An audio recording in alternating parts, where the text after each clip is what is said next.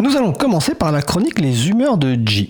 G, auteur du BD, du blog BD Grise Bouille, nous expose son humeur du jour. Des frasques des GAFAM au mode numérique en passant par les dernières lubies anti-internet de notre classe politique. Il partage ce qui l'énerve, l'interroge, le surprend ou l'enthousiasme, toujours avec humour. L'occasion peut-être derrière les boutades de faire un peu d'éducation populaire au numérique. Bonjour G. Bonjour Fred. J'allais dire c'est super, tu es là, mais Thierry me coupe mon micro. Eh ben, je te laisse la parole, G. ok, très bien. Merci Fred.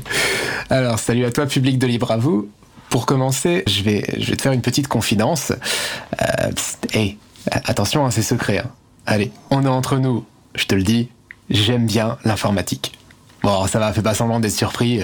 Bon, ok, c'est vrai qu'on est dans une émission de radio de l'April, association de défense et de promotion du logiciel libre. Et si tous les gens passionnés d'informatique ne sont pas libristes, il faut admettre que la plupart des libristes sont des passionnés d'informatique.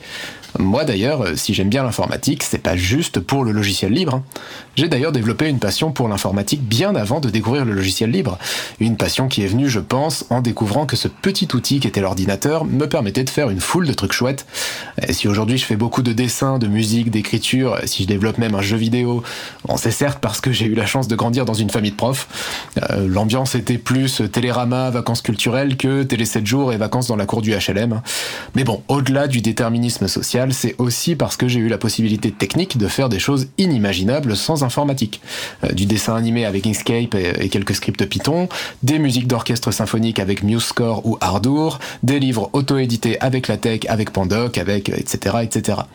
Bon, cette passion pour l'informatique, je pense qu'on est pas mal à l'avoir développée d'une manière ou d'une autre, notamment dans le milieu du logiciel libre. Les expériences diffèrent, le résultat est souvent le même, on aime ça. Alors être passionné, c'est très chouette, hein. Bon, sauf si votre passion c'est d'exploser la tronche de vos semblables, mais on n'est pas là pour parler du ministre de l'Intérieur. Non, être passionné c'est chouette, mais ça peut amener un certain nombre d'angles morts. Euh, par exemple, les libristes sont en général proches des milieux militants pour l'écologie et la justice sociale, mais ont parfois du mal à prendre la mesure de l'impact environnemental du numérique qui, s'il est faible comparé au transport, euh, au chauffage ou à l'alimentation carnée, est quand même loin d'être négligeable. Qu'il soit basé sur du logiciel libre ou non. Hein. Alors évidemment, on imagine aisément qu'un numérique soutenable serait nécessairement low-tech, c'est-à-dire qu'on arrêterait la course à l'échalote de la puissance de calcul, qu'on minimiserait le nombre d'appareils numériques et qu'on les ferait durer le plus longtemps possible. Un état d'esprit assez incompatible avec le modèle économique des industries du logiciel propriétaire ou privateur, industrie qui pratique l'obsolescence programmée à tout va et pour qui l'augmentation de la consommation énergétique du numérique est une excellente nouvelle. Et vas-y que je te construis un nouveau data center, et vas-y que je te remets une couche de 4G, de 5G, de 6G avec l'explosion de la bande passante, les nouveaux téléphones qui vont avec et les anciens qu'on peut jeter. Merci la fuite en avant. Le logiciel libre, en revanche, permet souvent de donner une deuxième vie à de vieux appareils, avec des distributions GNU Linux légères pour remplacer votre vieux, Windows, plus maintenu par Microsoft, etc. Bon, en général, le modèle économique du logiciel libre n'est pas non plus basé sur la publicité ou la recherche de croissance infinie, mais sur la recherche d'un certain équilibre, ce qui serait déjà plus compatible avec une société sobre et décroissante. Reste le problème principal, et vous connaissez la devise, quand on a une tête de marteau, tous les problèmes ressemblent à des clous. Et je parle évidemment du techno-solutionnisme. Alors certes, les libristes ont en général un peu de recul et ne se vautrent pas dans le technosolutionnisme le plus crasse comme le premier start-upper cocaïne est venu, mais on n'est pas là pour parler du président de la République. En gros, on n'est pas les pires, mais ce serait nous mentir à nous-mêmes que de croire que nous sommes immunisés contre le technosolutionnisme. Alors, le technosolutionnisme, c'est considérer qu'à tout problème, il existe une réponse technologique. Donc, dans notre monde moderne, c'est très souvent une réponse numérique. Par exemple, au début de la pandémie de Covid-19 en 2020, on nous a sorti cette fameuse application pour smartphone, Stop Covid, puis Tous Anti-Covid, comme une sorte de saint Graal qui allait tout résoudre. Évidemment, hein, cette appli posait des problèmes de vie privée et de flicage, problèmes contre lesquels nous autres libristes nous sommes évidemment élevés. Au-delà de ça, pourtant, c'était l'intérêt même de faire une app hein, qui posait question. Euh, quelques semaines après son lancement, on vantait les quelques 10 000 cas contacts notifiés par l'app depuis son lancement, quand la Caisse nationale de l'assurance maladie en notifiait 120 000 par jour. Bon, visiblement, la Sécu fait un super boulot malgré euh, des moyens toujours en baisse, mais technosolutionnisme oblige, on va certainement pas investir dans un truc aussi has-been que du personnel quand on peut se la jouer Startup Nation avec une app euh, qui marche pas, certes, mais qui donne bien l'impression qu'on a fait des trucs modernes. Euh, notez, l'appli en question a été publiée sous licence libre. Hein. Comme quoi, c'est pas le problème. Euh, entendons-nous bien. Quitte à avoir un outil numérique, alors oui, il faut qu'il soit sous licence libre. mais c'est une condition nécessaire et certainement pas suffisante. Et là, je ne peux pas ne pas vous citer le blog de mon camarade Louis Derac, un blog que je vous conseille au passage, dans lequel il propose trois points essentiels pour un numérique dit acceptable. Premier point, un numérique acceptable doit être émancipateur et non aliénant. Bon, ça, ok, on voit facilement en quoi le logiciel libre convient largement mieux que le privateur sur ce point. Exemple, le privateur YouTube nous aliène avec ses pubs et son algo qui vise à nous garder scotchés devant l'écran, le libre PeerTube nous émancipe en nous permettant d'auto-organiser des plateformes de vidéos indépendantes et non soumises aux dictats de la pub et de l'audience. Simple. Non, non, vous inquiétez pas, je vais pas faire une parodie d'Orelsan, mais, mais c'est simple, quoi. Deuxième point, un numérique acceptable doit être choisi et non subi. Eh oui. Et ça, j'en avais déjà parlé il y a quelques temps dans ma chronique sur la fracture numérique, où j'évoquais les gens euh, laissés de côté par la numérisation à marche forcée des services publics.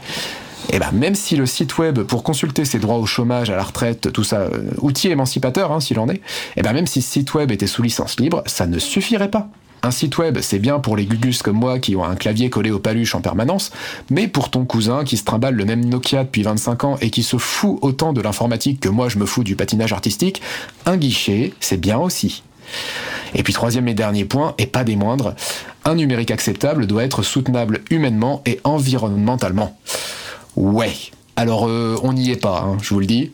Environnementalement, entre l'épuisement des ressources et évidemment l'impact carbone des technologies numériques, on a un sacré boulot à faire pour espérer créer un low-tech soutenable avant qu'un effondrement environnemental ne nous force au no-tech tout court. Et humainement, ben comment vous dire?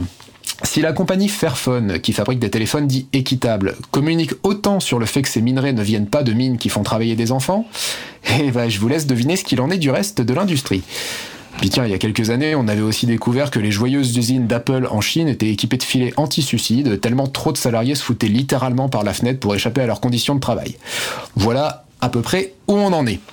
Bref, pour faire simple, forcer les gens qui veulent consulter leur compte en banque à avoir un smartphone non désiré, construit par des esclaves, obsolète au bout de deux ans et non réparable, bah même si on a mis une variante d'Android libre dessus, c'est quand même de la merde. Alors, Évidemment, je ne vais pas prôner la technophobie non plus, ce sera assez hypocrite de ma part. De toute façon, des secteurs de nos vies modernes qui sont soutenables humainement et environnementalement, honnêtement, il n'y en a pas des masses. Donc, euh, bah, on fait comme le reste, on fait au mieux. Euh, chacun selon ses moyens et son énergie, et essayons toujours de nous poser la question, au-delà du logiciel libre, de quel numérique nous semble acceptable, et bien sûr, au-delà de ça, quel monde nous semblerait acceptable? Ouais, je sais, ça, ça fait large. Pour conclure, des fois, pas toujours, hein, mais des fois, la bonne réponse à un numérique privateur, c'est pas un numérique libre, c'est juste pas de numérique du tout. Et d'ailleurs, je vais appliquer le principe immédiatement en me déconnectant de cette émission, même si bien sûr je vous retrouve le mois prochain. En attendant, je vous dis salut bah écoute, euh, merci G. Je vais en profiter pour euh, préciser que tu as parlé de low-tech. Ce sera le sujet principal de l'émission du 9 mai 2023. Tu as parlé du Fairphone. J'aurai le plaisir d'accueillir Agnès Crépet le 23 mai 2023 pour parler de son parcours et notamment de son passage à Fairphone. Et sur le salon web, ici au studio, je crois que nous avons particulièrement apprécié les, deux références à, l'actualité que tu as fait de façon tout à fait euh, discrète. je te souhaite une bonne fin de journée, surtout une bonne déconnexion et donc au mois prochain. Eh ben oui, au mois prochain. Salut Fred. Salut.